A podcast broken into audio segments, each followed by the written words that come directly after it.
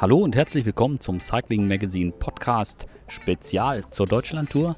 Wir wollen in den nächsten Tagen ein paar Gespräche führen und Themen und Hintergründe beleuchten. Und zum Start lassen wir uns von dem Mann, der für die Sicherheit der Rundfahrt zuständig ist, erklären, wie ein Tross einer solchen Rundfahrt funktioniert und organisiert ist. Ich stehe hier mit Albrecht Röder, dem technischen Direktor der Deutschlandtour.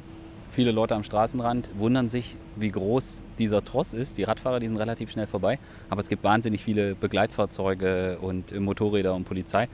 Ähm, kannst du uns erklären, wie so ein Rennen aufgebaut ist, welche Funktion da welches Fahrzeug hat? Also ich versuche das jetzt gern kurz zu erklären. Da gibt es ein 150-seitiges Regelwerk dazu. Ähm, es ist so, dass ähm, wir eben eine freie, vollgesperrte Straße für das Rennen brauchen. Äh, da ist zunächst mal die Polizei für zuständig mit einigen Vorausfahrzeugen mit insgesamt 24 Motorrädern. Und dann äh, folgt der Dross, der das Sportliche äh, regelt, also den sportlichen Ablauf. Ähm, das ist im Grunde so eine, eigene, so eine eigene Blase und die hat eben auch äh, ganz viele verschiedene Funktionen. Ähm, das beginnt ähm, ganz vorne mit mir und meinem Team, die für die Streckensicherung äh, verantwortlich sind. Also dass jetzt nicht doch noch irgendein Fahrzeug auf der Strecke steht oder dass wir spezielle Engstellen oder ähnliches dann auch anwarnen, tatsächlich per Funk auch in das Rennfeld dann immer aktuell anwarnen. Es kann auch passieren, dass wir eine geschlossene Bahnschranke haben. Es kann passieren, dass uns ein äh, Rettungswagen mit Blaulicht auf der Strecke entgegenkommt. Den müssen wir natürlich passieren lassen. All diese Ad-Hoc-Geschichten Geschichten regel ich dann mit meinem Team.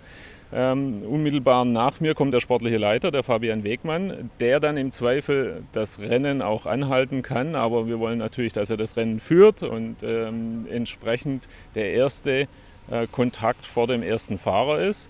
Ähm, dann kommt das Rennfeld in aller Regel. Dann haben wir ähm, viele Jurymitglieder. Wir haben äh, auch hier nochmal eine Rennleitung, ähm, die äh, hinter dem Hauptfeld das sportliche regelt. Und dann haben wir pro Team zwei Begleitfahrzeuge, die das Rennen begleiten. Also Begleitfahrzeuge, die ähm, speziell die ähm, äh, Fahrer versorgen, wenn sie einen Defekt haben oder ähnliches. Und äh, das gibt dann einen Dross von ca. 80 Fahrzeugen, äh, die wir ja, in sehr kurzer Zeit durch die Lande bewegen. Und das ist alles vorgeschrieben? Das ist alles vorgeschrieben vom Reglement von der UCI für die Rennen? Genau, also es ist zum einen vorgeschrieben, wie das besetzt ist. Es gibt dann Nuancen, wie man es dann ausgestaltet. Ähm, und es ist vor allen Dingen vorgeschrieben, wie dort gefahren wird, also Verhaltensweise. Beispielsweise äh, PKWs fahren immer auf der rechten Straßenseite, äh, Motorräder fahren immer auf der linken Straßenseite. Überholt werden darf nur links ausschließlich. Defekte repariert werden dürfen nur an der rechten Straßenseite. Äh, es ist ganz wichtig, dass es auch eingehalten wird. Jeder im Rennen muss mittlerweile, der ein Auto auch, oder ein Fahrzeug im Rennen fährt, muss eine Lizenz dazu haben, also eine Driver-Lizenz. Es ist mittlerweile äh, wirklich sehr wichtig, dass alle wissen, welche Regeln herrschen da. Sonst äh, kann das schon mal im Chaos enden und das wollen wir ja nicht, äh, weil wir wollen ein Radrennen sehen und die Sicherheit fürs Radrennen gewährleisten und eben nicht ähm, hier eine, eine Autorallye noch durchführen. Ja. Äh, wie ist die Kommunikation da genau festgelegt und genau geregelt? Wir hatten, bei manchen Radrennen sieht man es, da kommt dann ein Rentner und fährt noch auf die Strecke oder irgendwas. Ist, ist das genau festgelegt, wenn so ein Fall eintritt? Wer ist dann für was zuständig? Wer kommuniziert was weiter? Genau, also ähm, neben mir sitzt auch ein Verbindungsbeamter im Fahrzeug der Polizei. Wir haben also direkten Funkkontakt auch in die Polizei und wenn wir solche Situationen ähm, äh, feststellen, dann haben wir in Sekundenschnelle äh, den Zugriff auf ein Polizeimotorrad oder auch Polizeifahrzeuge, die das dann äh, vor Ort regeln und immer noch rechtzeitig, bevor der erste Fahrer an dieser Stelle dann eintrifft. Was ist so der, der Worst Case oder eine Situation, vor der man Respekt hat in so einer Situation? Ist es wirklich, dass jemand auf die Strecke fährt, der sich nicht an die Absperrung hält oder was sind so die Knackpunkte? Na, der, derjenige, der noch auf die Strecke fährt, den äh, kriegen wir auf jeden Fall mit äh, unserer Polizeibesatzung vorher auch in den Griff. Die Knackpunkte sind eher, wenn wir im Vorfeld einen Wasserrohrbruch haben, die Straße ist gar nicht passierbar oder ganz kurzfristig. Oder wir haben einen Unfall, der eigentlich mit uns, einen Verkehrsunfall, der auf unserer Strecke, der damit gar nichts zu tun hat, zunächst mit unserem Rennen. Oder wir haben einen Waldbrand oder einen Mülleimerbrand oder ähm, kann man sich alles vorstellen und äh, ein Feuerwehreinsatz auf unserer Strecke und die Strecke ist komplett blockiert. Ähm, dann müssen wir schnell entscheiden, was tun wir. Ähm, Option 1 ist, an dem Hindernis vorbeizufahren. Option 2 ist, um das Hindernis rumzufahren, also ganz kurzfristig eine andere Strecke zu wählen. Also gibt es die Möglichkeit, zwei Querstraßen rechts, zwei Querstraßen links und wir sind dran vorbei. Das können wir dann auch mit unserer Polizeibegleitung ganz kurzfristig regeln. Die dritte Option und, äh, wäre dann auch das Rennen anzuhalten an der Stelle, zu neutralisieren. Man hat vielleicht Bilder im Kopf äh, von der Tour de France, äh, von Demonstrationen mhm. oder ähnlichem, äh, wo dann eben erst die Situation geklärt werden muss und äh, in der Zeit das Rennen neutralisiert dahinter steht und ähm, wir fahren dann wieder weiter. Also die Optionen sind da und wir versuchen dann immer ähm, abzuschätzen, können wir, haben wir die Zeit noch darauf zu reagieren mhm. oder nicht. Aber es gilt immer Safety First. Also ähm, die Sicherheit geht vor. Wir riskieren nichts für Bevölkerung und nichts für unsere Fahrer, was dem entgegensteht. Gerade angesprochen, die Polizei kann dann helfen bei einer Umleitung, aber auch sonst ist man auf die Polizei angewiesen. Nun führt die Deutschlandtour durch mehrere verschiedene Bundesländer. Ich kann mir vorstellen, dass das auch ähm, in Absprache im Vorfeld und Koordination keine leichte Aufgabe ist. Ja, das war eine Mammutaufgabe. ähm, und trotzdem bin ich stolz darauf, uns ist es zum ersten Mal in Deutschland gelungen, eine äh, Begleitstaffel zusammenzustellen aus drei Bundesländern, Baden-Württemberg, Saarland und Rheinland-Pfalz. Wir haben also über alle Etappen äh, 30 äh, Beamte, die die Tour begleiten, als durchgängige Mannschaft. Also das gab es bisher noch nie. Bisher war das immer Länderzuständigkeit und ähm, da mussten wir dann nach jeder Etappe wechseln. Das ist schon mal ein sehr großer Vorteil. So ähm, wissen alle, was zu tun ist. Wir haben extra Trainingssessions vorher gemacht äh, mit der Polizei. Also da sind wir sehr, sehr gut äh, aufgestellt, haben sehr äh, ein gutes Level, was, was das betrifft.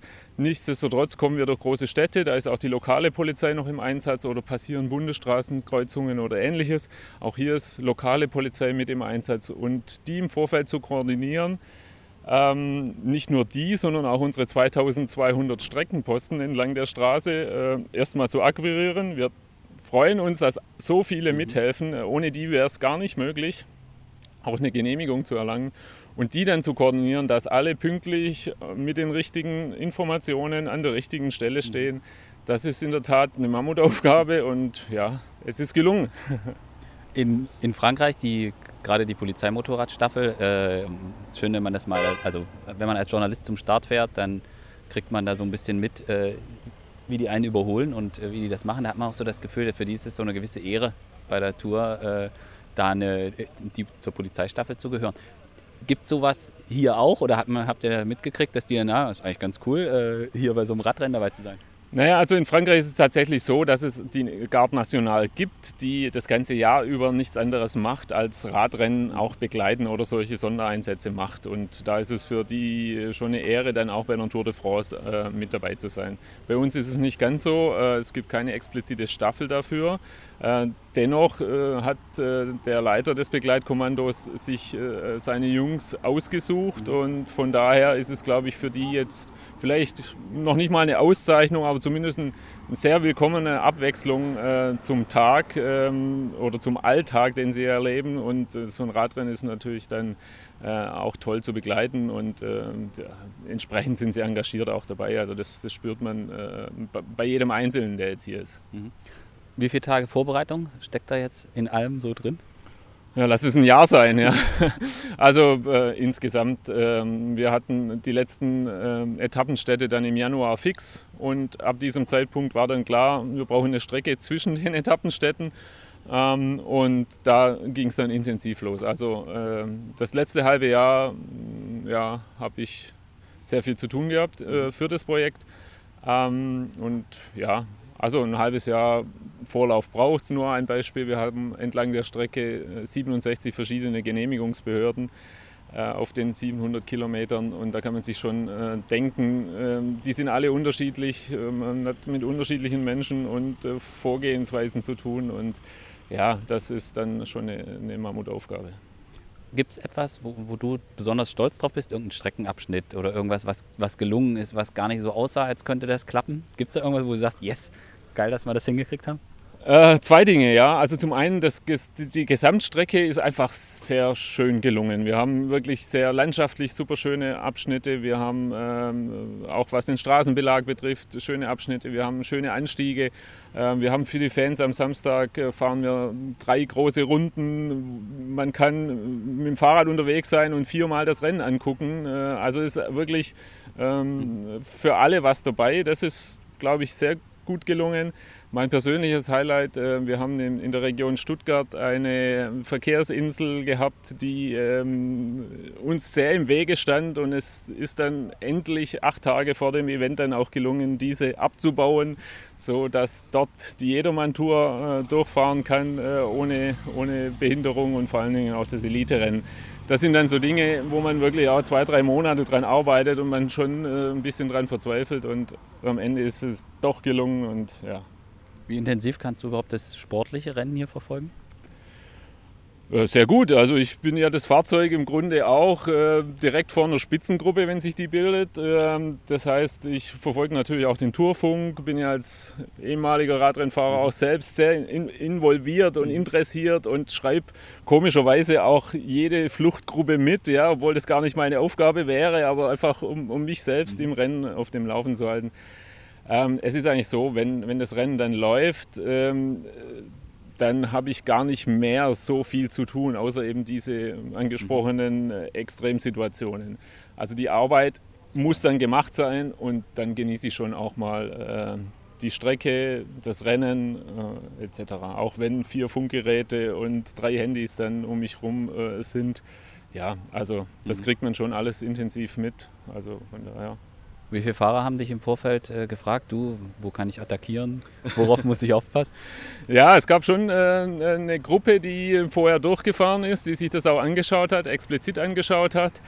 Ähm, Pascal Ackermann ist da zu nennen, der hat sich sehr gut angeschaut. Der ist jetzt äh, leider letzte Woche gestürzt und ein bisschen gehandicapt hier am Start, aber achtet auf ihn. Ich glaube, er ist richtig motiviert im deutschen Meistertrikot hier auch ein, ein, ganz tolles Ergebnis zu zeigen. Die Berge sind für ihn äh, ideal. Er kann sehr gut sprinten, das heißt, er holt sich die, die Sekunden auf der Ziellinie. Also da kann man schon mal äh, drauf setzen. Äh, gestern Abend habe ich noch mit äh, Daniele Bramati von Quickstep gesprochen. Er ist die letzten 25 Kilometer gestern auch selbst gefahren, mhm. hat sich jeden Meter angeschaut, hat zu mir gesagt, du, wir gewinnen da.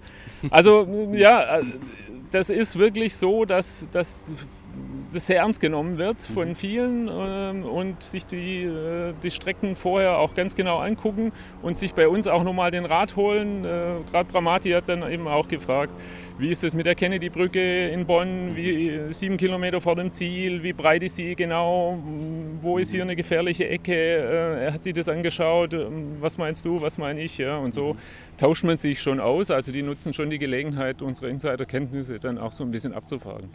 Und die Entscheidung um den Gesamtsieg fällt erst in Stuttgart am Herdweg? Oder? Hoffentlich, ja, hoffentlich. Also hm, das wäre auch so ein Punkt, der mich dann stolz machen würde, wo man sagt, also bis zuletzt ist alles offen und bis zuletzt äh, kann noch attackiert werden und wir haben nicht irgendwie ein, also wir haben einfach ein spannendes Rennen und äh, die Topografie in Stuttgart gibt es absolut her. Und ähm, ich komme aus Stuttgart, ähm, habe dort die Radweltmeisterschaft schon gemacht und der Herdweg ist dann für mich eben auch, war und muss, war auch schwierig in Stuttgart die Strecken so zu äh, bekommen. Äh, aber unterm Strich, glaube ich, lohnt sich's und ich habe die Hoffnung, dass da noch mindestens zehn Fahrer innerhalb äh, von 15 Sekunden im Gesamtklassement sind. Und dann wird es richtig heiß. Sehr gut. Und hoffentlich mit vielen Zuschauern. Ja, also das, was ich so am Rande äh, da mitbekomme, dann sind wir auch schon vier Tage im Fernsehen das, das wird schön in Stuttgart. Dankeschön. Gerne.